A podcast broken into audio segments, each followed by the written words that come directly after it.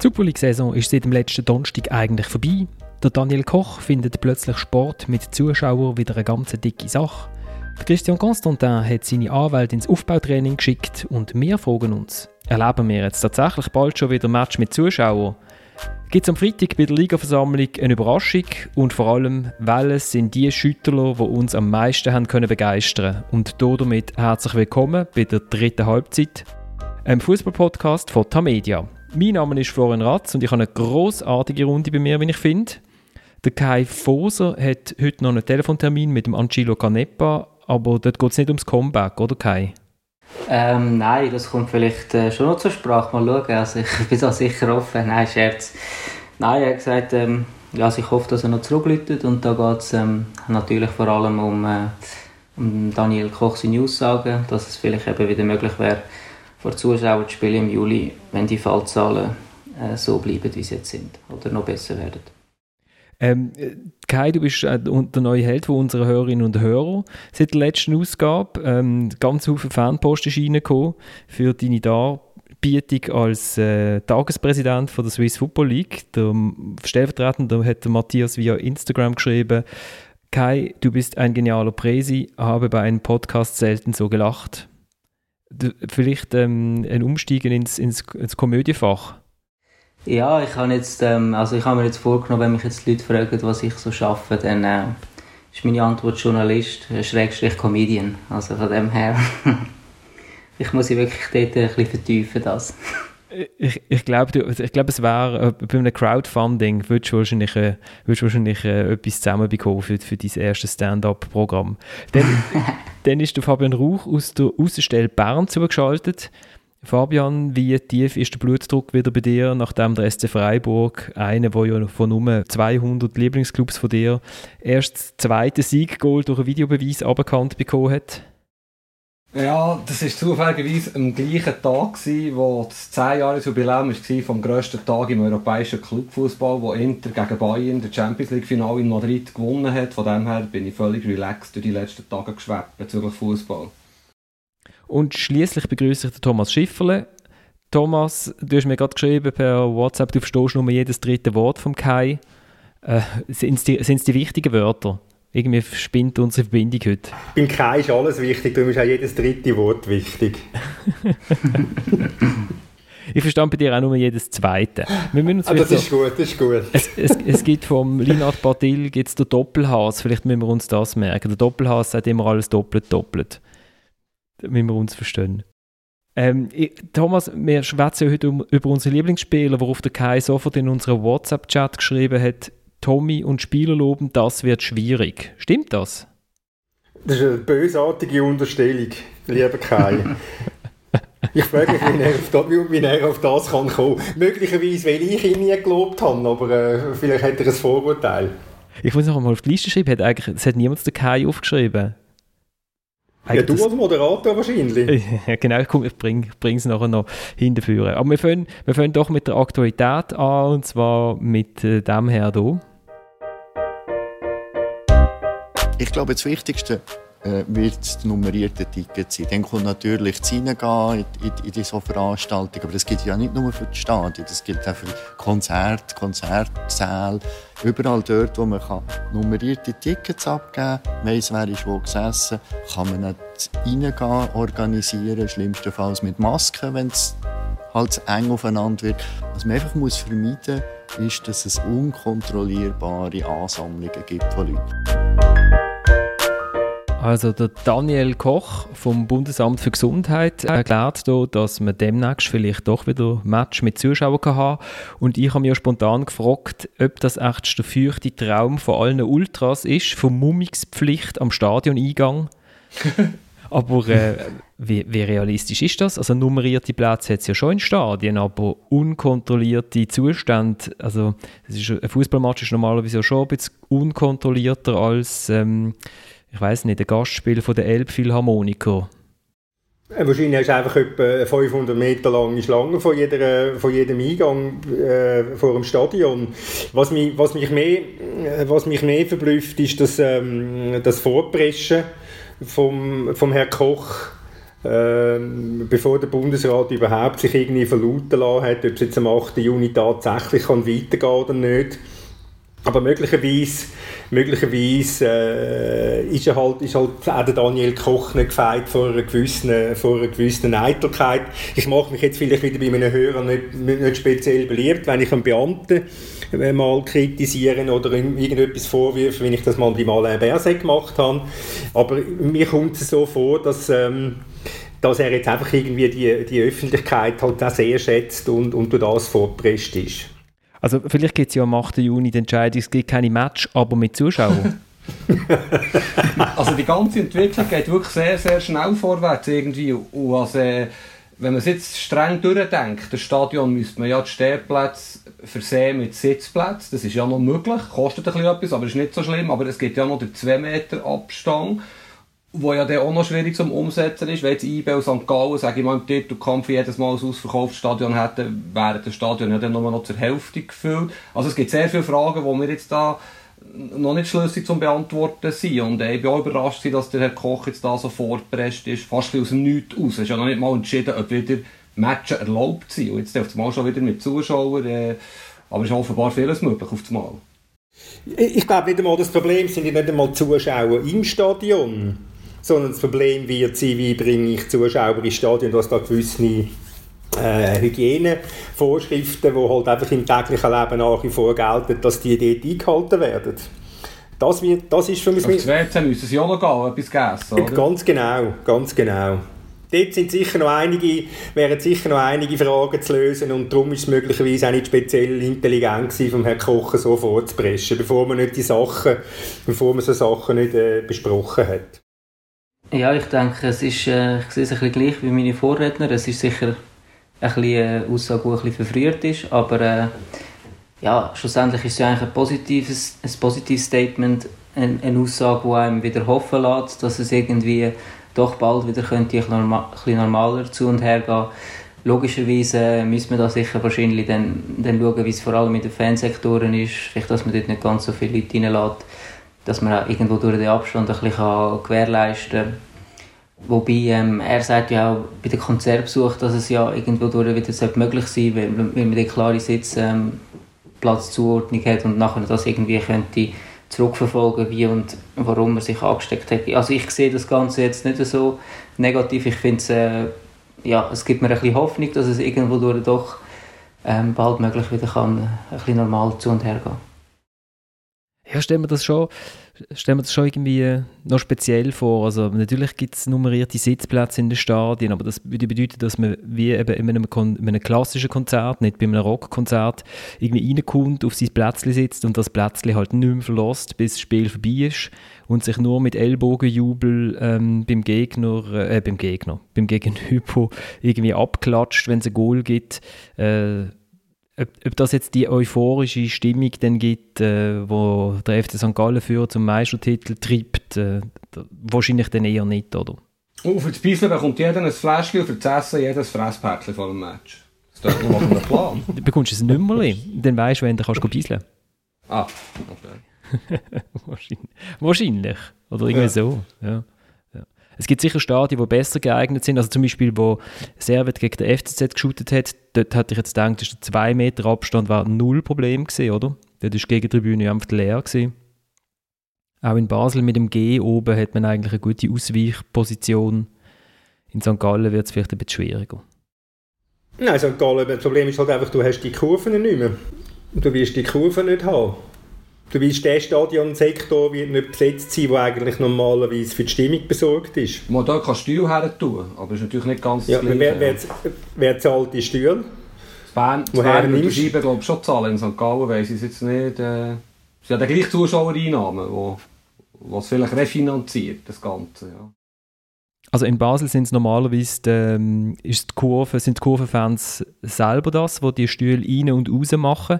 Das ist, äh, das ist in Basel recht gut eingespielt, weil man ja im Europacup, wo ja der FCB ab und zu ein bisschen länger mitshootet als der Rest von der Schweiz, ähm, Sitzplatzpflicht ist. Und da hat man mal einen Deal gemacht und hat gesagt, man will in der Meisterschaft trotzdem Stehplatz haben, worauf sich die Fans dann bereit erklärt haben, zu helfen beim Ein- und Rausmachen von diesen Stühlen. Die sind auf so Schienen, wo man reinschieben und dann festschrauben Also das ist in Basel relativ gut äh, eingespielt. Aber ob sie in St. Gallen überhaupt Sitzplatz haben für die Kurve, das weiß ich nicht. Doch, die, die haben, doch auch, haben doch auch schon Europacup gespielt dort, oder? Sie haben auch schon Europa Cup gespielt. Eben, dann ja. werden sie also ja Sitzplatz haben. Irgendwo, irgendwo im Keller müssen sie Sitzplatz haben, ja. Was bei Matthias Hüppi im Estrich? Wahrscheinlich, ja. ähm, äh, wir, haben ja, wir haben ja die Abstimmung, die am Freitag ist, schon vorweggenommen in der letzten Sendung. Hören das nach, wenn ihr es nicht gehört habt. Der Kai eben als Tagespräsident hat total überzeugt und wir sind glaube ich schon zu dem Resultat gekommen, wo am Freitag wird rauskommen, also man wird weiterschuten. Die einzige Frage ist, wird man weiterschuten und gerade noch irgendwie auf zwölf Mannschaften per sofort äh, irgendwie aufstocken oder das ist ja total merkwürdig. Fabian, hast du begriffen, warum das wir jetzt nochmal über zwölf Liga abstimmen Warum man es darf, habe ich überhaupt nicht begriffen. Warum dass es so weit ist gekommen, glaube ich schon, wo der Ghost und der wieder eine geniale Idee hat und man wahrscheinlich schon ein paar juristische Probleme könnte lösen könnte. Wenn man jetzt tatsächlich würde die Wintertabellen äh, auf Maßstab nehmen, wäre ja Lausanne und GC zufälligerweise erst und zweit gewesen, aber durch die Entwicklung, wo jetzt das so schnell ist, wird dann vielleicht weitergespielt, also wird, wird man dort die wieder von Ende Saison nehmen, also eben, es sind auch da sehr viele Fragen offen und wir haben ja schon ein paar Mal darüber geredet, ich sehe einfach kein, überhaupt keinen sinnvollen Modus. Und der mit 44 Runden in einem Jahr, das ist einfach Schwachsinn, das ist völlig unmöglich und nicht kompatibel mit dem europäischen Wettspielkalender. Und das geht einfach nicht, außer du fährst wirklich Anfang Juli an, aber das kann ja irgendwie auch nicht die Lösung sein, nach, nach dieser Pause jetzt. Also der Stefan hat uns noch geschrieben ähm, per Mail. Äh, er ist Sportlehrer und äh, Sportlehrer wissen wir, da ist ja normalerweise der Ausruf immer das letzte Goal entscheidet. Und er hat äh, einen Modus ausbaldowert, wo unter anderem in der Runde 23 bis 27 äh, jeweils schlechter platzierte Team einen Heimvorteil hat. Dann gewinnt tiefer, tiefer klassierte Team bekommt die drei Punkte für Sieg und das höher klassierte nur zwei Punkte. Nachher wird in regionale Gruppen aufgeteilt. Jeder spielt gegen jeden und zwar sind alle Spieler an einem Tag im Stadion vom schlechtest platzierten Team. Ähm, dann geht es weiter der 12. gegen den 2., wobei der Sieger immer so viele Punkte bekommt, wie er gerade, also wie der Platz ist. Also der 12. bekommt 12 Punkte und der erste nur einen Punkt und so weiter. Der, der spürt, das ist nicht ganz ernst gemeint. Die haben mich also auf jeden Fall herzlich amüsiert. Irgendwann mal wird auch gewürfelt, der Trainer würfelt, wie viele Spieler das sie dürfen einsetzen und so weiter und so fort. Also, Was ich noch cool würde finden, ich bin, ich bin aufgewachsen mit der Finalrunde unter anderem eigentlich ist das ja schon noch cool. Wenn die besten acht Teams spielen quasi oben um den Titel und um den Europacup und die schlechteren vier, dann, äh, haben wir schon das Problem, was machst du mit den acht aus der Challenge League? Können dann die besten vier äh, mit den schlechtesten vier von Super League, aber eigentlich mit der Finalrunde irgendeine Lösung würde man da vielleicht finden, wenn man es wirklich würde durchdenken aber genau das hat man ja nicht wollen. Und man hat ja, darum hat man, darum hat man vor fünf oder sechs Wochen hat man den Modus abgelehnt oder eine Aufstockung von der Super League abgelehnt, weil man keinen vernünftigen Modus gefunden hat. Und jetzt kommt irgendein Vizepräsident von Lausanne her und sagt, jetzt machen wir mal zwölf und dann schauen wir. Ihm ist es völlig egal, was gespielt wird, ob man 88 Spiel spielt oder 44 Spiel spielt. Ihm geht es einfach schlicht und ergreifend nur darum, dass Lausanne nächste Saison definitiv in der Super League ist. Und, und der Präsident von Thun sagt vor fünf Wochen Nein zu einer Aufstockung, jetzt sagt er Ja zu einer Aufstockung. Ich meine, das sagt ja alles, wie die, wie die Präsidenten funktionieren. Und einfach einmal sagen, zwölf, ja, machen wir mal und dann schauen wir weiter. Dass der Teleclub ein ganz entscheidendes Wort mitzureden hat dabei als, als, als übertragender Sender und als rechter Inhaber, dann würde ich sagen, wäre es vielleicht einmal noch schlau, einfach auch den Teleclub als Partner, der, 30, der bis zu 30 Millionen Franken zahlt im Jahr, zu respektieren. Und der sagt, 44 Runden beispielsweise können wir gar nicht übertragen, weil wir nicht die finanziellen, personellen, infrastrukturellen Mittel haben. Aber so wie die Liga bis jetzt funktioniert hat mit dem ganzen Corona-Modus, könnte ich mir vorstellen, dass entschieden wird, also wir machen sicher mal zwölf, aber über den Modus wenn wir uns jetzt echt wirklich noch keine Gedanken machen, das müssen wir jetzt zuerst noch ein bisschen auf uns zukommen. Vielleicht hat der Bundesrat noch eine Idee für eine 12er, für, für eine 12 Runde. Und da würden wir gerne hören, was die Frau Amherd, ähm, vielleicht wenn die Frau Amherd sowieso schon im Bern-Oberland ist, um das Problem von der, von der Abfahrt äh, zu regeln, kann sie vielleicht noch beim Herrn Lüthi vorbeigehen und ihm einen 12er-Modus überreichen. Und dann könnte man einfach so, wenn man so vier Stunden vor Abpfiff vom ersten Match vielleicht wüsste, wie mal die erste, wie das erste Achtel von der Meisterschaft gespielt wird, ist das eigentlich schon mal relativ gute Planungssicherheit. Und dann schaut man einfach so ein bisschen weiter, weißt auch, vielleicht ist ja der eine oder andere Club dann auch schon bis in den Herbst rein pleite, dann löst sich vielleicht das eine Problem wieder so. Ich finde, da sind wir jetzt ein bisschen zu unflexibel. Weißt du, das Problem ist am Ganzen, was du dazu gesagt hast? Hoffentlich hört das niemand, sonst übernehmen sie den Plan noch. Also wenn ihr uns auch noch ein paar Pläne wollt, schreiben schickt mir es an florian.ratz.tamedia.ch oder auf unserem Instagram-Kanal dritte.halbzeit.podcast.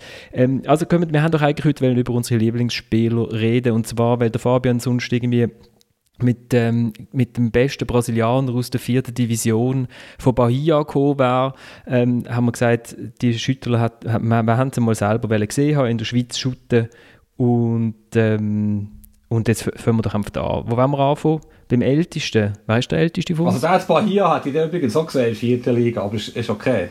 Wie? Der in Bahia in der vierten Liga hat ja möglicherweise auch gesehen in der Ferien. Aber ist gut, wir beschränken uns auf die Schweiz. Aha, ja klar, du hättest ihn gesehen, ja klar, aber, aber wir alle anderen nicht. Kai, ja, okay, bist, du schon also. in, Kai bist du schon in Bahia in der Ferien gesehen? Nein, nein, ich bin noch nie in Brasilien gewesen. Ich, ich glaube, so äh, äh, hat, hat auch einen coolen äh, Karneval, oder nicht?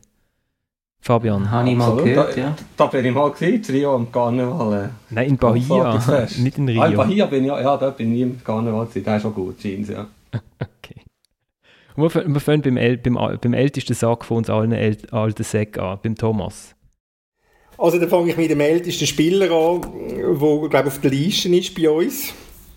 Äh, der Fabian hat mir zwar unterstellt, dass Dönis ja nach SVP-Gemeinderat und, und Schwinger. Aber das hat nicht mit dem Karl Mehli zu tun, sondern mit dem Max, mit dem Max Meili. Und der Max Meili ist so für mich die Erinnerung an die, an die ersten Zeiten, wo ich, wo ich hatte im, im Fußball, wo ich erlebt habe im Fußball als, als kleiner als kleiner Bub im Stadion auf der Schützenwiese. Und äh, der Max Meili ist im Prinzip so ein ja, wie soll ich sagen, ist, ist ein, wie ein Schönling und hat das Leben genossen und hat einen, äh, hat einen ganz einen, schönen Übernahme gehabt, Menix, nicht weil er Max zum Vornamen geheißen hat, sondern weil er am Freitagabend müssen heimrennen vom Training eine amerikanische Krimiserie schauen, wo Menix geheißen hat. Und, und der war einfach ein, auch ein Spieler, der wo, wo, wo das Leben, wo das Leben gerne hatte wo gerne so Bango gegangen ist. Das kennen die alten Wintertouren. Das ist ein Tanzlokal gewesen, und er ist vor allem sind die Spieler gerne dort hingegangen, wenn Damenwahl war. und ja, und, und, und äh, der, der Meili, das ist jetzt einer, der auch heute jeden Match schauen und gerne Geschichten von früher erzählt und die Leute stehen einfach gerne rundherum und ja, das, sind, das ist für mich halt einfach ein, ein Spieler, nochmal, ich sage es nochmal, wo die Erinnerung ist an meine, an meine, an meine Jugendzeit. Hat er nicht noch irgendwie äh, den Laden von der Brauerei, wie heisst eure Brauerei in Winterthur? Die hat Haldengut geheißen. Die heisst immer noch Haldengut. Die gehört zwar nicht mehr Haldengut, sondern glaube zu Karlsberg oder was. Aber er hat dann dort ein, ein, ein geführt und das ist perfekt auf ihn zugeschnitten gewesen, weil er ist vorher Verkäufer war und hat Versicherungen verkauft und und das ist so perfekt für ihn, weil er doch ähm, 24 Stunden am Tag mag reden Versicherungen verkauft, ist das eigentlich nicht einmal, ist das nicht einmal der Job gewesen, wo jeder Fußballer, jeder Ex-Fußballer irgendwie in den, in den 80er Jahren, wenn einer aufgehört hat, dann ist er Versicherungsvertreter geworden. Oder, oder ja, nicht? Fragst du mal den Köbi, fragst du mal den Köbi Kuhn. Eben wo, wo pleite gegangen ist mit seiner Agentur. Ja. Nein, und der Max Meili, äh, eins noch zu einem, er ist der einzige Wintertour, der in beiden Cup-Finale war, wo Winterthur gespielt hat, 1968 und 1975. Und ist aber auch der einzige, hat er gesagt, der beide Cup-Finale verloren hat. und, und er war Stürmer, gewesen, oder? Ist er Stürmer? Er war Stürmer, gewesen, er ist Stürmer gewesen. Und noch das Bonmot von ihm, äh, früher haben die Spieler Meili geheißen, heute heißen sie eben G-Meili. Also ich, ich muss zugeben, ich musste diesen Spieler müssen googlen und gesehen, es hat mal einen Text über ihn gegeben, der Mann mit Gefühl für Bier und Ball, das hat mir sehr gefallen. Und vor allem habe ich gesehen, dass es ein Buch gibt, Fußballhelden Wintertour. Ähm, ist dort ein Text über dich auch drin, Thomas? Oder geht es dort um Fußballspieler nur? Das Buch kenne ich gar nicht, muss ich ehrlich Ah, sagen. ja. Ist, ist, ist es, ich weiß gar nicht, ich glaube, das ist im Fall, ist das nicht ein Sammelbu äh, Sammelbuch gewesen, so eine, so eine Ah, das, ist, das weiss ich gar nicht. Ich habe nur gesehen, dass vom Herzglut Verlag Fußballhelden Winterthur, das hat mir noch spannend gedacht. Ja. Dass es da Fußballhelden gibt in so einer fußballlosen Stadt. Jetzt Ich habe jetzt, ich habe jetzt nicht, ich habe nicht verstanden, es ist so abgepackt. Ich wollte sagen. Ich wollte ich wollte sagen, wo ist die Replik aus Winterthur? wir können leider, wir können leider bei, bei, bei diesem Spieler können wir nicht mitschwätzen, wir anderen drei, wir hören nur ehrfürchtig zu, aus, äh, an Erinnerungen aus vergangenen Zeiten. Ähm, würde, ich, würde ich zum Jüngsten hüpfen, zum Kai, weil da können wir sicher alle mitschwätzen. Kai, wann, wann hast, würdest, du würdest du als erstes besprechen von deiner Liste? Ja, ich gehe das ein bisschen chronologisch durch. Also ähm, mit dem ältesten Spieler und auch ein bisschen meinem ersten Vorbild oder Idol im Schweizer Fußball. Dann weiss ich wählen. Warte schnell, warte schnell. Schweizer Rekordmeister. Was meinst du eigentlich, wer du bist? ey? Rekordmeister. Rekordmeister. Dir ist gar nicht bewusst, um was es geht da. Das ist Super League vom Rekordmeister. Eine Institution, hey. Ist, hey, viel Konzentration, hey. Wir geben alles für, für den Club und du lächst du mir nicht. Ein bisschen Respekt. Ja, das ist super. Fast, fast. Das ist, ich habe eigentlich einen anderen im Kopf gehabt, aber ja, dann besprechen wir zuerst äh, den Richie Cabanas. Ja. Okay, sorry. Ähm, Super, Super League vom Rekordmeister, ja, Cabanas. Ja, der, der Ricci hat mich einfach ähm, immer überzeugt mit seiner Persönlichkeit. War ein äh, riesen Leader, gewesen, auf und neben dem Platz. Und äh, ich glaube, ich werde nie vergessen, wo ich, ähm, ich habe dort meine erste Saison in der Super League gemacht, er war aber dort äh, eigentlich noch in Köln. Gewesen. Und dann ist er mal äh, zurückgekommen, irgendwie in die Kab- in die Kabine gekommen und äh, seinen alten Mitspieler Sali sagen und er hat dort meinen Namen gekannt und so und hat mit mir angefangen zu schwätzen, wie wenn ich irgendwie auch schon jahrelang dabei wäre und äh, ja, von dort weg ähm, habe ich ihn schon auch bewundert und natürlich auch schon vorher, als ich in den Junioren war und er, ähm, ja, der Captain von GC da, der Leithammel, ist auch ein super Spieler gewesen. Ähm, ich erinnere mich auch an das erste Training, das ich mit ihm hatte. Ähm, da bin ich äh, jung und äh, noch ein bisschen naiv gewesen. Sehr schnell. Ich gewusst, ich bin sehr schnell. Und dann hat er den Ball bekommen und ich gedacht, jetzt nehme ich ihn ihm gerade mal weg und zeige mir mal, was ich so drauf habe. Er hat mich aber aus dem Augenwinkel gesehen und hat mir gerade ins Tunnel geschoben. Zehn Minuten später habe ich gemeint, äh, ja, jetzt wollte ich mich re revanchieren und äh, zack, gerade nochmal ins Tunnel. Also von dem her, ja. Er war ein super Spieler, gewesen, riesige Übersicht, äh, hat wirklich Freude gemacht, auch mit ihm zusammenspielen.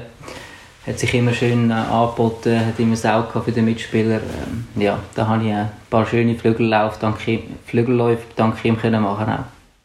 Also Cabanas ist natürlich auch in Basel eine grosse Figur gewesen, dank, sein, dank, dank seiner Privatfehde mit Mario Cantaluppi, äh, mit der legendären Interviewszene, wo sie mal beide rote Karte bekommen haben, 2004, glaube ich, wo es um den Meistertitel gegangen ist. Und äh, ich glaube, der Cabanas nachher gesagt hat über den Cantaluppi, ähm, äh, es weiß ja jeder, was der für persönliche Probleme hat. Und äh, es war also grossartig. Dass der, wenn der Cabanas in Basel gespielt hat, ist das Spiel einfach besser weil es, einfach emotionaler war. Ist das nach einem 8-1 gewesen? Ist das der gewesen? Oder 8-2?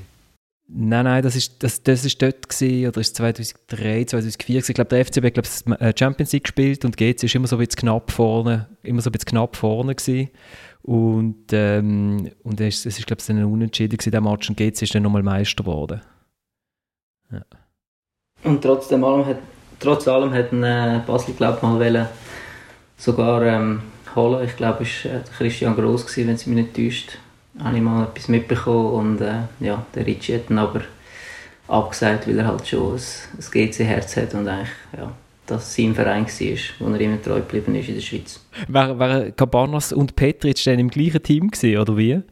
In, in Basel? Äh, ja, eventuell. Ich weiß, ja, es war wahrscheinlich etwa um die Zeit herum. Ich glaube, er war schon um die Zeit herum, wo der Boris Miljanic dann auch zu Basel ist. Okay, okay. Ja, ich stelle mir gerade stell die Reaktion von den Zuschauern vor, wo ja schon, wo ja schon beim Laden Petric sehr ähm, zurückhaltend gewesen sind, sagen wir es mal so am Anfang.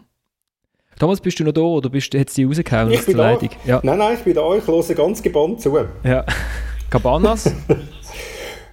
ähm, Cabanas, was er einfach aus meiner Sicht seine ganz grosse Stärke ist die Integrationsfähigkeit gewesen, die er hatte, also neue Spieler einzuführen, egal woher sie gekommen sind, weil er äh, A, eine soziale Ader hat und B, weil er ein unheimliches Sprachtalent hat. Also weiss nicht, wie viel Sprache das er redet. Also er hat, er hat einfach ein, eine ganz fürsorgliche Art gehabt für, innerhalb von der Mannschaft und auf dem Platz ist er ein, ein enorm, äh, enorm leidenschaftlicher, sage ich jetzt mal, ein enorm leidenschaftlicher äh, Fußballer gewesen, also wo, wo alles gegeben hat für seine Mannschaft und eben das, der Konflikt mit dem Cantaluppi, das ist, das ist äh, ja, kann man fast sagen, das ist legendär und das, der Einspieler, den du vorher gehabt hast, der war auch sehr bezeichnend gewesen, äh, für den Ricci Cabanas. Tele Basel übrigens, wo der Schiedsrichter äh, begleitet hat. Der Chacote, gell? Genau, genau. Genau, Gruß an Benny, falls er zulässt. Beim, beim Cabanas habe ich immer das Gefühl gehabt, das wird später mal ein grosser Trainer oder Sportchef und so, rein von, von den Charaktereigenschaften, die ihr jetzt schon beschrieben habt. Er war ein Leader. Gewesen. Und darum bin ich ein überrascht. Er ist natürlich noch jung, ist mir schon klar. Ich habe jetzt seinen Weg nicht ganz verfolgt, aber ich hätte ihm eigentlich zugetraut, dass er irgendeine Schlüsselrolle könnte übernehmen im Schweizer Fußball. Und nach seiner aktiven Karriere. Er hat immer wieder einmal Anfragen gehabt GC in den letzten Jahren und hat einfach, ja, er wollte einfach nicht. Er hat andere, jetzt andere Prioritäten in seinem Leben. Schade, ist im Prinzip schade. Also er war schon noch eine Zeit Juniorentrainer bei GC und ähm, hat nebenbei Aber weißt ich meine, in einer, in einer, in einer verantwortlicheren mhm. Rolle, eben richtig, richtig Sportchef. Das wäre das wär sicher irgendetwas, wo, wo, wo, er, wo er sicher könnte. Ja, da gebe ich dir nicht unrecht, ja, aber ich glaube schon, dass er im Moment sicher nicht ähm, so auf das setzen Er ist jetzt auch noch am Studium dran. Ich glaube, jetzt macht er den Master oder schließt ihn gerade ab. Und äh, ja, hat sich ein bisschen von dem Ganzen distanziert, obwohl ich glaube auch, dass er, dass er sicher äh, irgendwo, irgendwann wieder mal wird in den Fußball zurückkommen, habe ich das Gefühl. Weil er hat schon eine riesige Leidenschaft für den Sport und es ihn natürlich nicht los, was auch alles passiert äh, bei GC und so. Also ich höre daraus heraus, dass du noch mit ihm Kontakt hast. Ja, wir sind nach wie vor äh, eigentlich gut befreundet. Jetzt haben wir sicher auch nicht mehr so viel Kontakt wie auch schon, aber äh, ja, er ist für mich auch immer irgendwie ein eine Inspiration gewesen. Ähm, auch sein Weg, eben hat nach dem, nach dem Fußballstudium angefangen, hat noch etwas anderes machen, hat sich selber auch beweisen dass er noch etwas anderes kann und ähm, ja, das jetzt auch mit Bravour gemeistert. Und natürlich auch schon als Spieler ähm, habe ich mich immer ein bisschen an ihn gehalten, er ist wirklich äh, auch ein super Mensch, der über den Tellerrand rausblickt und ist eigentlich auch privat ein ganz ruhiger Typ. Auch wenn er ab und zu äh, eben auf dem Platz dann halt ähm, hat können richtig Gas geben und auch verbal, aber äh, privat ganz, ein ganz angenehmer, bedachter Typ. Vor allem ist er auch noch irgendwie aus dieser Generation, wo, wo die Spieler, äh, wo die Spieler irgendwie äh, noch so etwas wie Truppkleu, äh, Truppkleu, Clubtreu, Truppkleu, Clubtreu haben. Ähm, also natürlich, er ist, er ist noch im, im Ausland gewesen, äh, äh, aber in der Schweiz hat er halt einfach für GC gespielt und äh, das irgendwie 300 Mal, glaube ich, oder? Also schon noch so eine ja, Integrationsfigur so. gewesen, auch für, auch für Fans. Irgendwie. Oder man ist das also ein bisschen eine unterschwellige Seite hier bei mir? Oder? Ja, ist überhaupt nicht unterschwellig.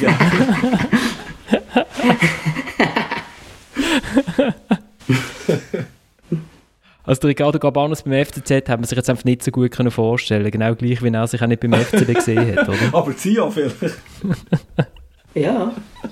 aber ich glaube, er hat sicher auch ein bisschen darüber nachgedacht, wo, wo ab und zu das Angebot gekommen ist. Also von dem her, aber äh, ja, ich meine, das hat, das hat einfach sein GC, hat, hat sie das nie zugelassen, das ist so. Ja. Im Gegensatz zu anderen Gesprächsteilnehmern hier wo, wo, wo, genau. wo, wo den Hattrick locker vom Hocker ähm, in ihre Karriere integriert haben. genau. Ähm, Fabian, ich hoffe, du, du pickst jetzt den raus, wo ich einen Einspieler habe dazu. Machst du sicher nicht. Aha, ich soll jetzt, ja, ich wäre jetzt so chronologisch vorgegangen, wo ich als Gil irgendwann Xamax-Fan geworden und dort hat ein Spieler gespielt, den du ja aus Basel auch sehr gut kennst wahrscheinlich, der mich fasziniert hat. Vielleicht der talentierteste Spieler oder einer der talentiertesten, der je in der Schweiz gespielt hat, neben den anderen zwei, die ich auf die Liste genommen habe übrigens. Ähm, ja, der Admir Smajic hat mich von Anfang an begeistert. Hast du diesen Einspieler vorbereitet, oder? Nein, zum ersten Match habe ich leider, zum ersten Match habe ich nicht, es ist noch schwierig, zum, beim ersten Match Einspieler zu finden. Also, ich, ich habe zwar, glaube ich, irgendwie im ersten Match Gesamt gesagt, ich glaube, es gerade irgendwie eine, als erste Aktion einen Eckball direkt reintreibt gegen IB. Ich glaube, gegen IB, genau. genau, das findet man. Äh, Aber was man vielleicht kann sagen ist, äh, für die Zuhörerinnen und Zuhörer, es lohnt sich auf YouTube ein bisschen Videos anzuschauen von ihm. Er war wirklich ein unglaublich guter Fußball, technisch stark. Und der Schilberg Gress hat ja Irrtum vorbehalten in 1-3-3-3 jahrhundertelang shooten, das war sein System. Und das Smajic war, glaube ich, linker Flügel, gewesen, aber irgendwie hat er die Rolle sehr, sehr frei interpretiert. Du warst überall auf dem Platz. Gewesen. Und ich glaube, wenn er bisschen seriöser gelebt hätte, ich wollte ihm jetzt nicht zu nahe treten, hätte er eine ganz grosse Karriere können machen Aber auch er ist wieder Herr Meili aus Winterthur, der Gelüst vom Leben nicht ganz abgeneigt gewesen. Ich habe ihn später auch noch erlebt als Interimstrainer bei IB. Da hat er auch noch lange geschaut, du warst eben auch noch Interimstrainer und warst wirklich ein herzensguter Mensch und ja, ein riesen Fußballer gewesen. Ich, der, der Abmir Smeitsch war meine erste Geschichte, die ich geschrieben habe als, als Journalist. Und zwar ist das neue Stadion in Basel eingeweiht worden und er war äh, schwer getroffen, gewesen, dass man ihn nicht eingeladen hat. Das weiß ich, das ist mein, das ist mein, Probe, mein Probeartikel, den ich schreiben musste, damit ich meinen ersten Vertrag bekommen habe als Journalist. Ein Probeartikel? Ja, Probeartikel, ist dann aber erschienen. Geht mit einem SMD, der Artikel. Mal nachlesen. Das ist sicher hervorragend geschrieben, ja. aber ich weiss, er war sehr, sehr getroffen, gewesen, dass er dort nicht auf der Gästeliste war, ähm, weil er doch immerhin dort Nummer 10 war von dieser Mannschaft, die aufgestiegen ist aus der Nazi B. Und natürlich ein grosser Held war, auch in Basel, der Abmir Smajic mit seinen mit seinen wehenden Locken, was ja nie ein Nachteil ist, oder? wenn man als offensiver Mittelfeldspieler wehende Locken hat. Ähm, das hilft auch beim Publikum. Und äh, ein wahnsinniges, äh, wahnsinnig äh, feines Füßchen hat, hat er gehabt, ja. Also das habe ich übrigens auch mal gehabt, also die wehenden Locken. Man glaubt vielleicht heute nicht, aber... ja. aber nicht feine Füßchen? Feine Füßchen, ja, ja, vielleicht, ne? übrigens wegen dem System vorhin, nicht, dass es der Reklamationen gibt, eins für die älteren Zuhörer wissen, das Zeiss bezieht sich auf ein Libero. Also ein Libero, drei Verteidiger, drei Mittelfeldspieler, drei Stürmer, das war ein grosses System. Gewesen. Nicht, dass ich irgendeinen Goalie noch hätte reingenommen und Florian der böse Reaktionen würde bekommen über unwissende Podcast-Teilnehmer. Was, seine Tochter ist doch einmal, wie heisst das, Bachelorette, oder wie man das ausspricht? Bachelorette, ja. Bachelorette, ja. Bachelorette. Ja, ja, nicht nur das. Sie ist ähm, die Wetterfee vom Tele Basel. Oder, oder gesehen, oder, oder, ist, oder ist immer noch, glaube ich. Und ja. sie ist sauer auf Basel Corona-ignorant, habe ich kürzlich irgendwo auf einer Webseite gelesen. Also das Basel ist auch schon ein bisschen Berühmtheit, äh, Florian, oder? Ähm... ich sage jetzt mal so, das Basel ist mir noch schnell berühmt.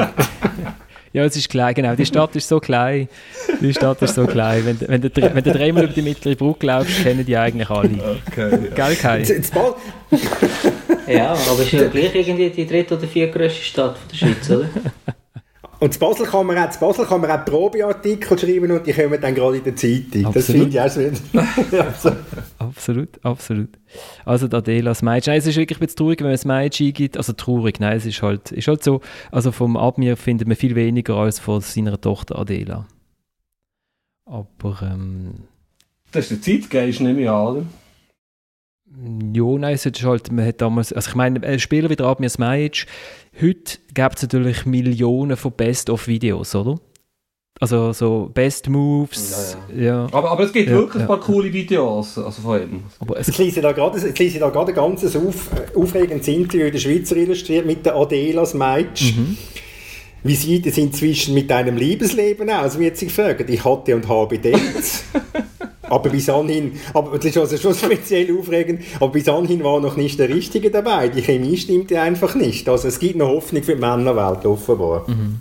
Und, und der Admias Meitsch ist, ist, ist einfach ein bisschen in Vergessenheit geraten, oder? Er war ja auch noch Trainer von Sion und, ähm, und, und ist doch dann schwer krank geworden. Er hat auch einen Unfall gehabt. Genau, er hat noch gesundheitliche Probleme gehabt, ja. Ja, aber das ist das Letzte, was ich auch von ihm gehört habe. Ich weiß nicht, er hat, er hat ähm, lang, lang, lang immer noch in Basel gelebt.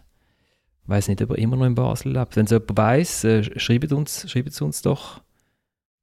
Er war auch sehr melancholisch. Also der, in NZZ hat es mal einen schönen Artikel von, von Samuel Burgener, wo er bei SIO ist, er glaube auch noch irgendwie Sportdirektor oder keine Ahnung, was er dort genau war. Und er war wirklich sehr ein melancholischer Mensch. Und dort hat er, glaube auch ein bisschen gejammert, sage ich mal, dass man ihn so ein bisschen nicht unterstützt hat in seiner Karriere. Und er hat, glaube auch gesundheitlich wirklich Pech gehabt. Also Unfall hat er mal gehabt und auch Immun, vielleicht sogar noch Immunschwäche irgendwie. Aber das ist auch wieder ein paar Jahre her. Ich habe jetzt auch nicht mehr gehört von ihm oder über ihn. Ja, ich glaube, so mal irgendwie noch in der Westschweiz als Berater unterwegs gewesen. Für kleinere Clubs. Ja. Das ist eigentlich das ist ein Ding, das müssen wir mal aufschreiben. Wenn wir, wir aus der Kurzarbeit rauskommen, Fabian, schreibst, du mal etwas über den Abmirs Meitsch. Das druckt dann auch die Batz ab. Bin ich ziemlich, bin ich ziemlich sicher. Ähm, wären wir, dann wären wir bei mir. Dann, dann bleiben wir doch, bleiben wir doch gerade äh, bei den Spielern aus dem ex-jugoslawischen Raum. Natürlich, äh, Marx hat mir auch äh, bisschen geholfen, um das Ganze zu verstehen, wie die äh, Gesetzmäßigkeiten äh, sind eigentlich im, im, im Profisport. Und äh, wenn sie so über hohe Summen schwätzen, das ist äh, Kommerzialisierung von, von Sport. Oder? Und ich glaube, da ist Marx sehr relevant. Und das war auch eine Art Eskapismus für mich. Also der Ivan Ergic erklärt hier, warum dass er im Mannschaftsbus amigs Karl Marx gelesen hat und dass der Karl Marx lesen für ihn ein Eskapismus war, also eine Flucht aus dem Profifußball, ähm, womit eigentlich der Ton gesetzt ist. Äh, Ivan äh, in Kroatien geboren, nach Australien ausgewandert mit den Eltern, hat aber für Serbien gespielt im Nationalteam und äh, über 270 Matches für den FCB. Äh, in diesen Jahren, wo der FCB Meister geworden ist und Champions League gespielt hat und hat wahnsinnige, also schon nur, wie er zum FCB gekommen ist, ist eine total schräge Geschichte gewesen.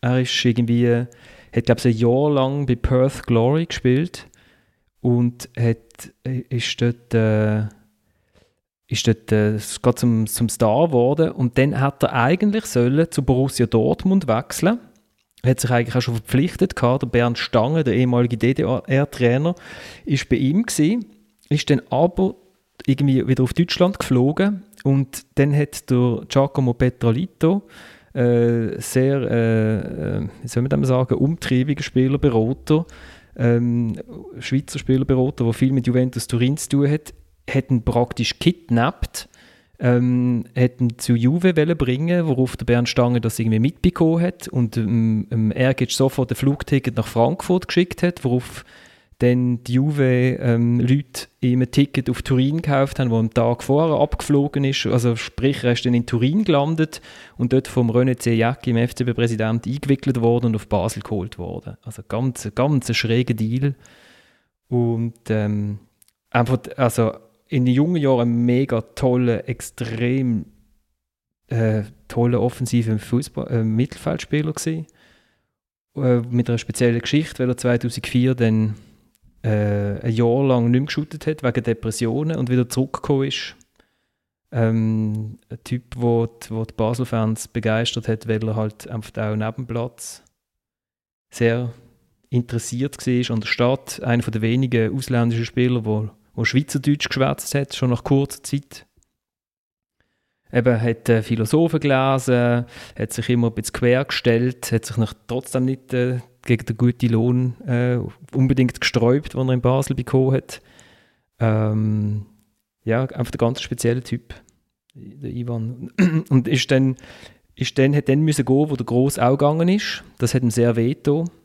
Äh, hat gern dort nochmal äh, Meisterschaft gespielt ohne Christian Gross und ähm, hat probiert, sich selber zu transferieren zu einem neuen Club und ist fast daran gescheitert, weil alle Clubs, die er angelötet hat, gesagt haben, ja, wer ist denn die Berater? Und dann hat er gesagt, ja, das bin ich. Und dann haben Clubs gesagt, ja, nein, nein, also so funktioniert das Business nicht. Ähm, wir tun mit dem Berater schwätzen und so. Und ist dann schließlich in der Türkei gelandet, bei Bursaspor und ist dort Meister geworden nochmal. Und ist, das ist der erste Meister, gewesen, der nicht aus Istanbul gekommen ist, seit 26 Jahren, 2010. So, lang geredet. Wie, wie, wie, hat das funktioniert mit, mit dem Herrn Gross und Ivan Ergic zusammen? Das klingt so auf den ersten Blick. Ja, die haben sich offenbar ein paar Jahre gut arrangiert. Oder? Also der, letzten, der letzte Satz von Christian Gross, bevor das der Ivan Ergic nach einem Jahr lang nicht mehr geshootet hat, ist gesehen, er hat ihn ausgewechselt. Und der überlieferte Satz ist, er hat gesagt, Ivan, I need you next Sunday. Und das ist, äh, und der, der, Ivan ist dann einfach nicht zurückgekommen next, next Sunday, weil er dort wirklich zerbrochen ist. Und er, er hat wirklich als riesen, riesen, riesen Talent gegolten, oder? Ist auch relativ ein teurer Transfer gewesen. Der FCB hat ihn dann von Juventus Turin ganz übernommen für irgendwie fast 2 Millionen Franken. Ähm, und er hat das irgendwie, er hat das, hat das nicht, hat mit dem Druck nicht, nicht können umgehen und ist dann auch berühmt worden dafür, dass er wirklich angestanden ist in, in seiner Aktivkarriere und gesagt hat, ja, ich habe Depressionen. Hat, äh, hat, hat auch sehr viel gemacht für Leute, die wo, wo Depressionen haben, indem er so eben angestanden ist und darüber, darüber geschwätzt hat, über die Krankheit und wie er damit umgeht. Und der Gross hat ihn nachher zum Captain gemacht, weil er ihn hat mehr einbinden weil er ihn, weil er ihn geschätzt hat als Spieler mit starken Meinungen. Er war auch ein integrativer Typ. Gewesen der Ivan, aber das ist dann zerbrochen. Also der Ivan Ergic hat sozusagen in, einer, in einem Interview mit der Basel Zeitung, das ich durfte führen seine Kappenbinde zurückgegeben, weil er gesagt hat, dass er mit der Philosophie vom Trainer ähm, nicht mit Schlag kommt. Also das, äh, hat aber trotzdem weiter geschootet unter dem Gross. Also es ist ein sehr äh, interessantes, nicht ganz unbelastetes äh, ähm, Duo gesehen, ja. Ist er immer noch in Basel jetzt? Weißt du das? Ivan, Ivan, lebt, Ivan lebt teils in Basel, teils in Belgrad, ja. Schreibt er nicht Bücher? Hat er nicht irgendwie mal so ein Bücher über den Kapitalismus und so? Oder er hat, ich mich da völlig? Er, nein, er hat, er hat unter anderem auch erotische Gedichte geschrieben auf Serbisch. Genau. Okay. Er hat, äh, hat auch für eine serbische Zeitung geschrieben, ich glaube es jetzt aber nicht mehr. Er hat auch mal eine Zeit lang für, die, für eine Zeitung geschrieben, die ich geschafft habe. Es Ähm, nicht ganz einfach im Umgang gewesen. Also wie, wie der Christian, für den Christian Gross von der Zeitung sozusagen für ihn. Ähm, es ist dann auch mal irgendwie eine Geschichte, wo er von irgendwie sechs Seiten lang war über die Olympischen Spiele, haben wir irgendwie dann müssen einen Füller suchen, irgendwie einen Tag vor Druckschluss, weil, weil wir uns nicht bei der, bei der, beim Redigieren haben wir uns nicht mehr gefunden und dann ist er doch, also hat er so ein bisschen dievenhafte Seiten und dann hat er sich einfach nicht mehr gemolden, 24 Stunden lang auf, auf, ähm, auf meine Änderungsvorschläge und so. Aber äh, nein, ein, ein guter Typ. Ähm, Genau. Wo, wo mir dann auch gesagt in der letzten Saison in der Türkei hat er, hat er dann gemerkt, Fußball sagt ihm jetzt doch nicht mehr so viel und hat eigentlich die ganze Nacht durchgelesen und hat sich eigentlich direkt vom, von den Büchern auf, auf den Trainingsplatz geschleppt. Hat auch viele Verletzungen gehabt, oder? Also ich glaube irgendwie am Fußgelenk. Mir ist nur mal erzählt worden, als ich bei Basel gespielt habe, dass ähm, er immer seine Füße tapen und dann haben sie ihm irgendwann mal gesagt, aber äh, Ivan, jetzt hast du schon, schon lange keine Verletzung mehr gehabt und so, willst du das nicht mal mit diesen Tape? Und dann hat er anscheinend gesagt, ähm, nein, die Liga schreibe ihm vor, Tape zu haben, Tape anzulegen, weil sonst wäre er einfach zu stark für die Liga. aber, aber gell, er war kein 10 und auch kein 6, so eine Mischform von einem zentralen Mittelfeldspieler. Oder wo, hast ihn, wo hast du ihn am stärksten gesehen, auf welcher Position? Hey, er ist, er ist wirklich am stärksten gewesen, wenn er so als, als Achter irgendwie hätte können, mit Speed, also wo wo er jung war, und er mit Speed hätte können auf, auf irgendwie auf den Sechser oder auf, auf die zentrale Verteidiger zulaufen, hat hat einen guten Weitschuss gehabt und, und einen wahnsinnigen Drive einfach, wenn er, wenn er hat wollen. Also hätte er wirklich können einfach den Rhythmus, Rhythmus wechseln, wie ganz, wie ganz wenige äh, aus dem Stand raus. Und ähm, ja, es, es, es ist lustig, also, dass er und der Gross irgendwie so verbunden sind in einer Art Hassliebe, ist schon noch interessant, weil Ivan ist jetzt nicht der, der Ausbund an, man muss ums Verrecken immer mit allen Mitteln gewinnen, oder? Er hat es hat auch einen Match gegeben, wo er zum Beispiel mal einen direkten Freistoß abgelehnt hat, weil er gesagt hat, das ist kein Foul beim Schiedsrichter. Das hat zum Beispiel der Benny Huckel nicht nur gut gefunden ähm, und der Christian Gross auch nicht. Äh, aber, aber er hat, er hat trotzdem hat so eine, hat, hat schon so eine, eine Fähigkeit gehabt, wenn es darauf angekommen ist, wenn es darauf angekommen ist, einfach grosse Leistungen abzuliefern. Also ich weiß mal in einer Champions League Qualifikation gegen ein ich glaube, ein schwedisches Team gesehen, wo er eigentlich im Alleingang äh, irgendwie die Mannschaft aus dem, aus dem Loch rausgerissen hat. Aber jetzt haben wir dann, jetzt haben wir dann so lange über, das, über den Ehrgeiz geredet, über den Maradona. Jetzt müssen wir die anderen Spieler müssen wir im Schnelldurchlauf machen, glaube ich. Also gut, komm, wir machen noch, Fabian, wir machen noch einen Spieler, den du und ich aufgeschrieben haben. Äh, ich habe gerade beide aufgeschrieben, beide Brüder. Nein, wir sind nicht bequem. Ich sage jetzt, wir haben sicher äh, einen gewissen Anspruch. Wir, haben, wir sind auch nicht irgendwie jetzt die Spieler, sage jetzt, wo der Muri noch Spieler war, dass wir immer das gemacht haben, sage jetzt das 0815, wir sind spezielle Spieler gewesen und äh, es hat einfach gewisse Sachen gegeben, die wir halt im Spiel speziell gemacht haben und vielleicht unter der Woche vielleicht äh, eine Spur weniger gemacht haben. Und wir haben auch Trainer gehabt, die wo, wo das auch verstanden haben.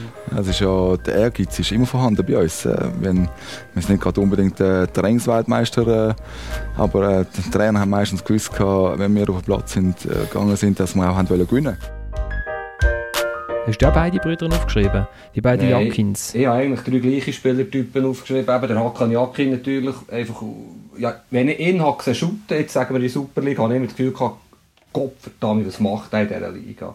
Der muss doch einfach in, in einem Weltklasse-Team eine tragende Rolle spielen. Der Hakan hat in meinen Augen alles können bauen. Er ist ein Storgefährlich, er ist eine super Übersicht, ein unglaublicher Techniker, einfach ein riesen Kicker, der natürlich auch zu wenig aus seiner Karriere gemacht hat. Und äh, sehr, sehr schade rückblickend eigentlich. Obwohl er eine schöne Karriere hatte, wohlverstanden, aber ich behaupte, er hat annähernd Potenzial zur Weltklasse gehabt, wenn er alles ausgeschöpft hat, was er kann. Er hat einen Mangel gehabt, der Hakan, er war zu wenig schnell. Gewesen. Ja, ja. Gedanklich. Er war vielleicht zehn Jahre, zehn Jahre zu spät. Gewesen, zehn Jahre. Gedanklich sehr, sehr, sehr schnell, hat er sehr viel kompensiert, aber also athletisch halt die, in dieser Position hätte vielleicht 1, 2 kmh mehr, hätte ihm wahrscheinlich sehr viel geholfen.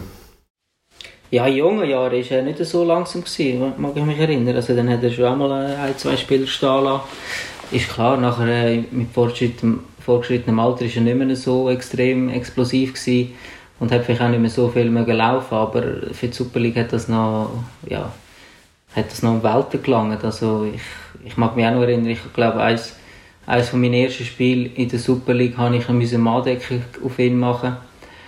Ähm, da habe ich dort im zentralen Mittelfeld nur auf ihn gespielt und bin ihm die ganze Zeit auf den Füßen gestanden aber äh, das hat eben auch klasse vom Hakan Jakin gezeigt, obwohl er nicht viel am Ball kam, weil ich immer da war, hat er nachher das Spiel trotzdem mit zwei Goals entschieden. Es war halt ein Penalty und ein, und ein Freistoßgoal, aber äh, trotzdem hat er das Spiel äh, prägt und entschieden. Also er war wirklich ein, ein extra klasse Spieler, gewesen, wo, wo unberechenbar war und wo also ich glaube, ich habe noch nie einen Spieler gesehen, der so, so genaue und so gute Ball auch in, in die Schnittstelle oder in die Tiefe spielen wie der Hakan Yakin. Ja, er war schon ein Unterschiedsspieler, genau. Und ich glaube, er und auch sein Bruder, der Murat, die Gnade der früheren Geburt, vielleicht, wenn sie 10, 15 Jahre früher hätten geschaut, vom Tempo her, da, da wären sie wahrscheinlich wirklich top, top, top gewesen, oder? Was noch ein bisschen langsamer war auf dem Platz. Also der, der Hakan, ich, ähm, hat äh, ja dort Celtic ähm, in der Champions League Qualifikation mit einem No-Look-Pass kaputt gemacht. Und ich habe am nächsten Tag ähm, äh, Roger Hegi angerufen, der dort CEO war beim FCB. Und der hat damals äh, der hat die, ein paar von der ersten Funkkopfhörer gehabt, der, der Roger Hegi. Und die haben automatisch das Telefon abgenommen. Irgendwie. Und ich habe ihm angerufen zweimal und das ist automatisch abgenommen worden.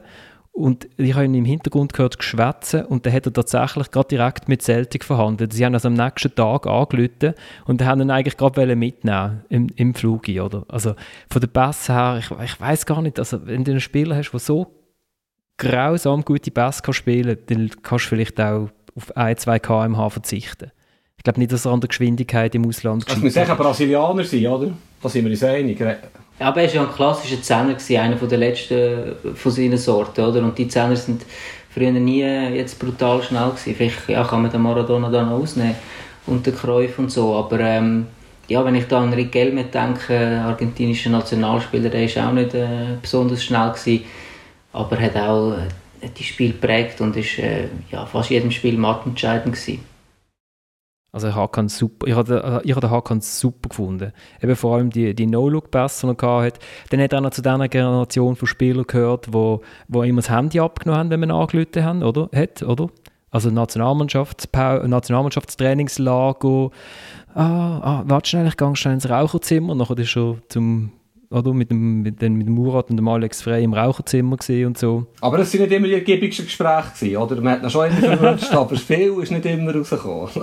das stimmt eben nicht. nicht? Der, okay. Hakan ist, der Hakan ist ja erstarrt, sobald, äh, sobald ein Mikrofon vor der Nase war hat er keinen geraden Satz mehr können sagen Aber Thomas, du hast ja auch mit ihm zu tun gehabt. Und du, hoffentlich kannst du mir beipflichten, wenn er kein Mikrofon vor der Nase gehabt hat, hat er durchaus selbst, ist er selbstironisch und, ähm, und nicht so äh, schrecklich langweilig, wie er vor Fernsehkameras übergekommen ist, sondern durchaus ein interessanter Gesprächspartner. Absolut, absolut richtig. Wobei wir haben einmal haben wir, haben wir zweimal ein grosses Interview gemacht mit ihm, wo ich behaupte, die sind relativ gut rausgekommen. Das war einmal gewesen, der EM04 haben wir es mit ihm probiert und wir sind überrascht gewesen, weil, er, weil es relativ ergiebig war und danach haben wir es nochmal gemacht an der EM08 und dort war er auch ganz überragend mit dem Telefon abnehmen, weil wir haben eigentlich abgemacht auf, ich weiß nicht mehr, auf die zwei, sage ich jetzt, im, im Hotel von der Mannschaft in Feusisberg oben. Kein Hakan, weit und breit nicht rum.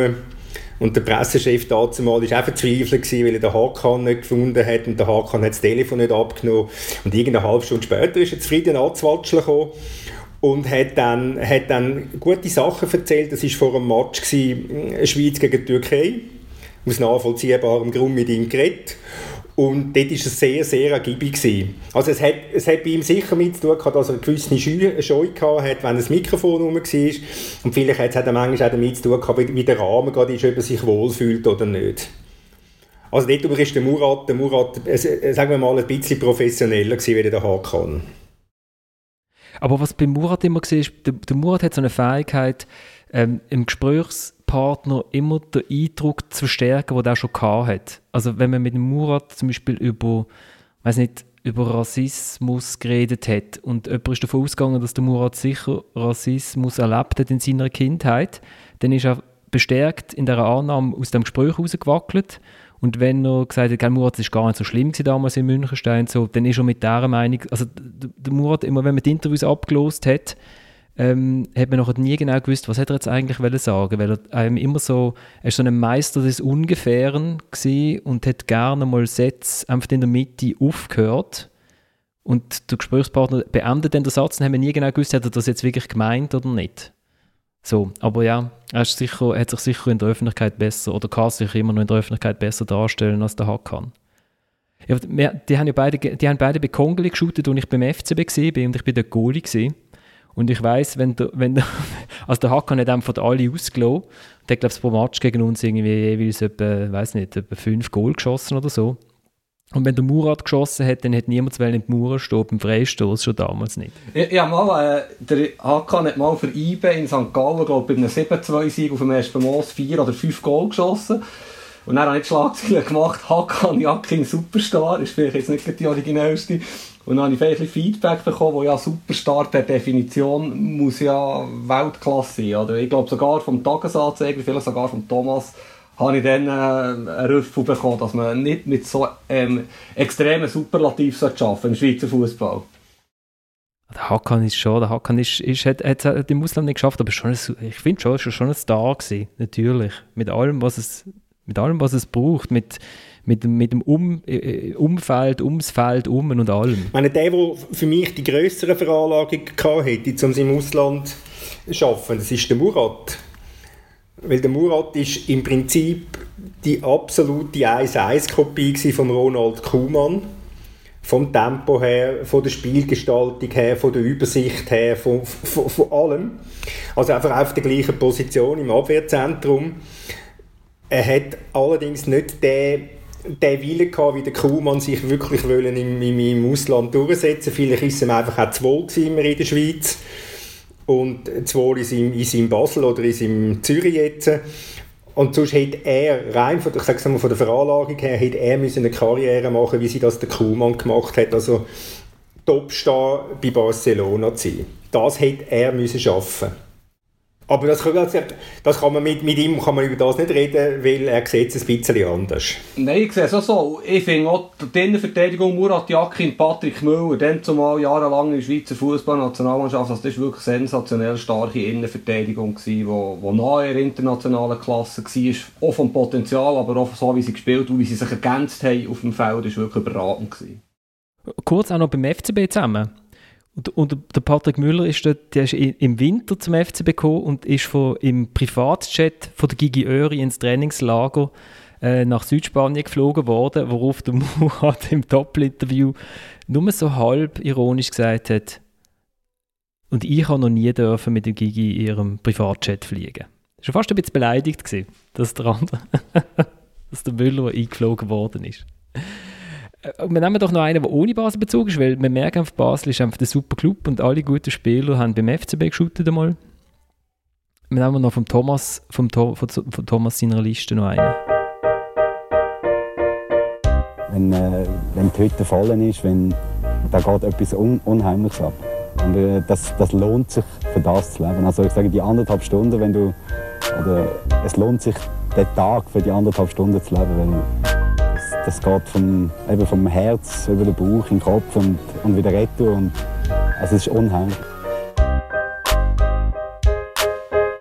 Das war Jörg Still in dem Jahr, wo der FC St. Gallen Meister geworden ist und das Interview ist von einem heutigen FC St. Gallen Präsident geführt worden, von Matthias Hüppi. Thomas, ein Goalie auf einer Liste von, von Lieblingsspielern? Ja, das, das ist das, ja, jetzt das, das Gejummer aus Bern, nein, das ist natürlich ähm, das, der, der, der Jörg ist, ist für mich die Erinnerung an eine Zeit, wo, wo, wo Fußballer noch was, sagen wir mal so, wo es noch mehr Persönlichkeiten unter den Fußballern hatte, wo es noch Spieler hatte, die sich auch getraut haben, etwas zu sagen und wo, wo auch eine, eine Meinung hatten und nachher nicht verrückt sind, auch nicht verrückt sind, wenn sie mal kritisiert worden sind. Und der Stil hat einen, einen, einen ganz erstaunlichen Weg hinter sich. Als Junge war er der arrogante Schnösel und Flügelfänger und ist auch entsprechend kritisiert worden, als er dann das erste Mal in St. Gallen oben war.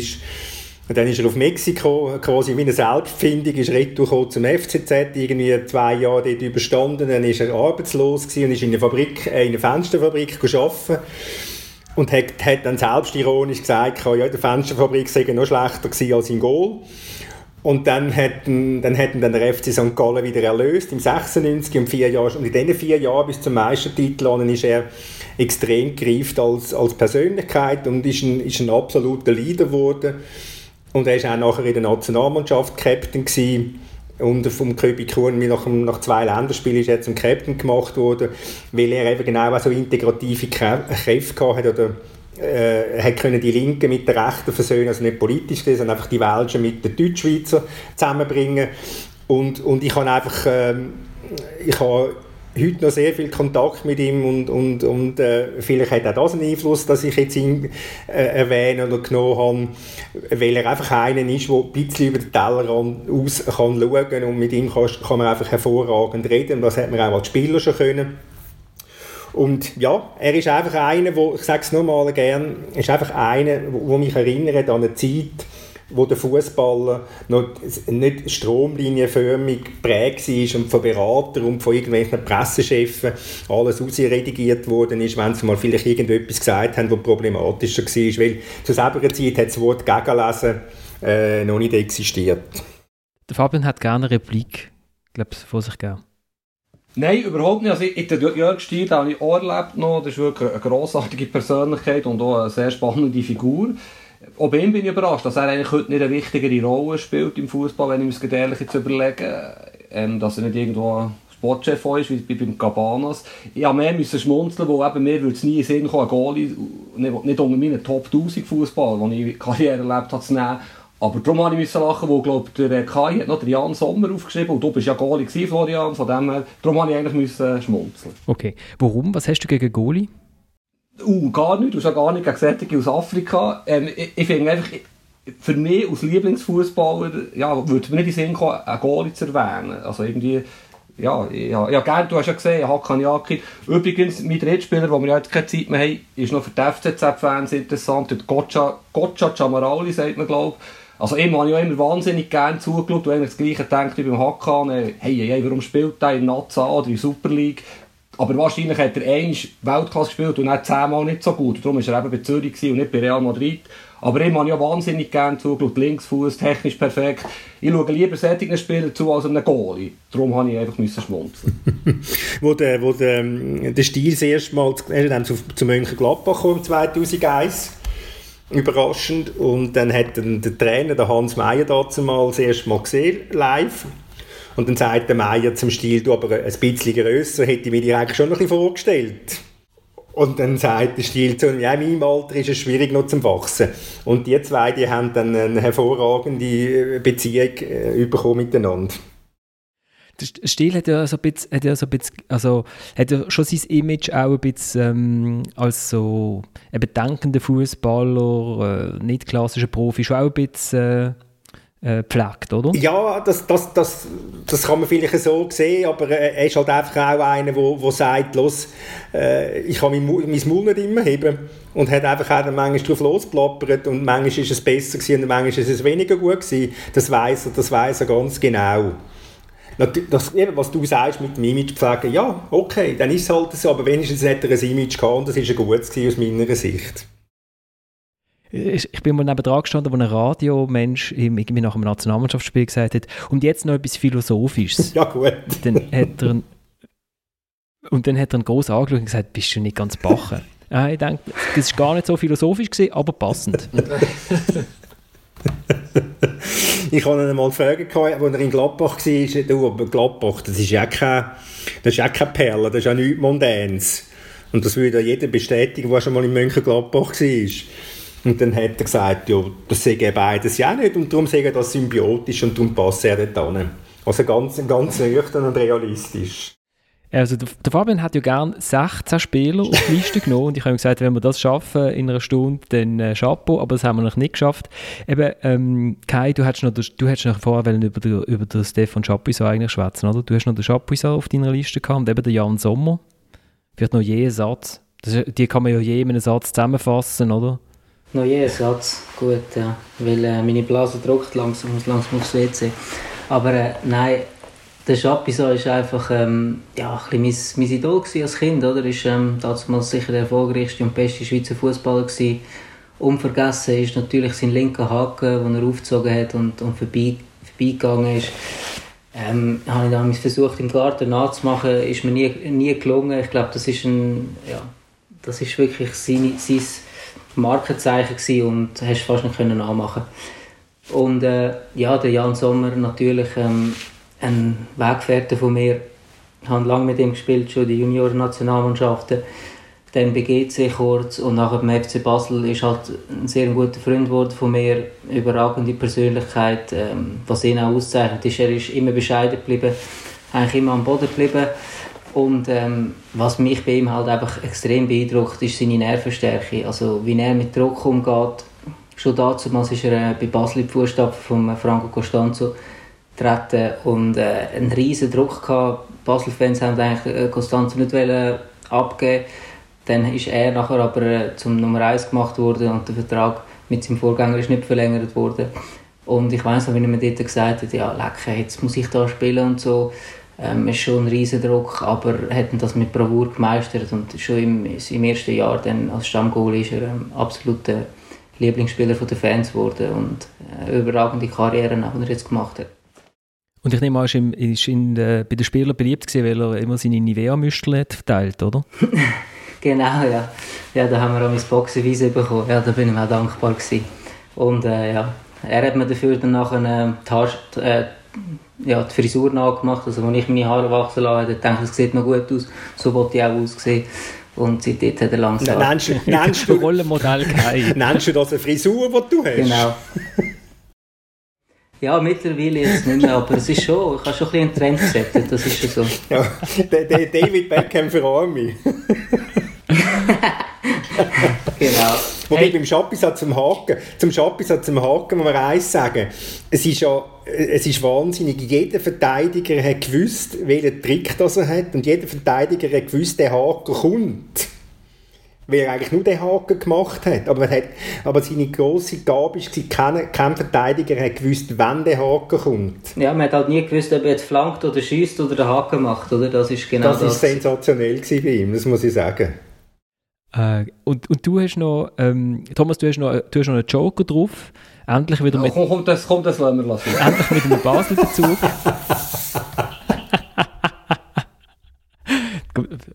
der Joker, wir dürfen, ihn, wir dürfen ihn schnell, wir dürfen ihn schnell nennen. Warte schnell. Das ist ein Goal! du hast eigentlich alles gesagt zum Alex Frey, oder? Das hast du alles gesagt, demnächst, genau. De, demnächst Trainer vom FC Basel und dann können wir dann wieder über ihn reden. Ähm... Oder? Da können wir über ihn reden. Ich, nur als Joker, das ist äh, auf eine Art ein bisschen scherzeshalber, aber auf eine Art auch ganz ernst. Weil ähm, ich, ich habe mich mit dem einen oder anderen Spieler einmal ein bisschen gestritten. Und da spielen sich mit mir und mit, mit dem Alex Frey ist es manchmal ausgeprägt gewesen, nach der WM 2010 in Südafrika. Aber äh, es war wenigstens einer, der keinen kalt gelassen hat. Der Alex Frey hat alle bewegt, positiv oder negativ. Und darum, und darum ist er, das, ist er ganz, auf seine Art ein ganz faszinierender, ganz faszinierender Spieler. Und, und ich meine, was er aus, sein, aus, seinen, aus seinem Talent gemacht hat, ist also, äh, muss man sagen, das ist vorbildlich. Und da könnten sich viele Junge äh, äh, von heute noch ganz grosse Scheiben abschneiden, was man mit, mit, mit Arbeit und mit Fleiss und mit Ehrgeiz kann erreichen kann. Ich, äh, mich überrascht jetzt vor allem, dass du hast können Streit haben mit jemandem, Thomas. Mich natürlich selbstverständlich auch. Ich, ich bin froh, habe ich bei Lieblingsspieler Alex Rey beim Thomas nur das Wort scherzhalber vorhin verstanden. Aber was mir noch aufgefallen ist, ist, äh, wir haben wahnsinnig viele Linksfüße drin. Also Hakan, Jakin, Jamarauli, Schappi. Vielleicht ist das heute so Ehre von dir, ähm, Florian, als Moderator, so deine politischen Ideen haben wir noch ein bisschen gewürdigt, indirekt mit diesen Spielern, mit all diesen linken Füßen. Ich weiß ehrlich gesagt, der Einzige, der hier innen je politisches Statement von sich gegeben hat, bist du gewesen, indem dass du Subventionen für den Fußball verlangt hast, was natürlich eine urliberale und rechte Haltung ist. Da gebe ich dir natürlich recht. Ähm, hey, jetzt haben wir schon wieder überzogen. Ähm, ich danke euch vielmals fürs Mitschwätzen, ich danke euch fürs Zuhören. Wir kommen in einer Woche wieder und schwätzen dann über irgendetwas anderes. Vielleicht dann über Match mit Zuschauern oder so oder über eine 12er-Liga oder eine 16er-Liga. Wir lassen uns da überraschen von der Swiss Football League. Wenn ihr mir schreiben oder euch für unseren Newsletter einschreibt, meldet euch florian.ratz.media.ch oder dritte.halbzeit.podcast. Wir steigen mit etwas aus vom Alex Frey, wo der ähm, Basler Rapper Fetch verbrannt hat, darüber gesagt hat, das schmerzt mehr als ein doppelter Armbruch und treibt sogar DJ Bobo die Schamröte ins Gesicht. Bis nächste Woche. Ciao zusammen.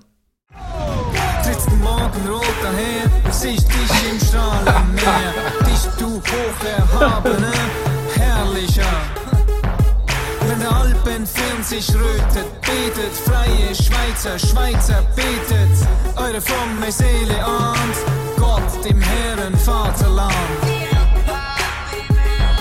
Wobei, ähm, du, hättest, du hättest eigentlich etwas ganz anderes müssen sagen. Ich, ich, ich bin nicht mehr zu Wort gekommen. Weil eigentlich ist es erstaunlich, dass der Frey mit jemandem streiten konnte.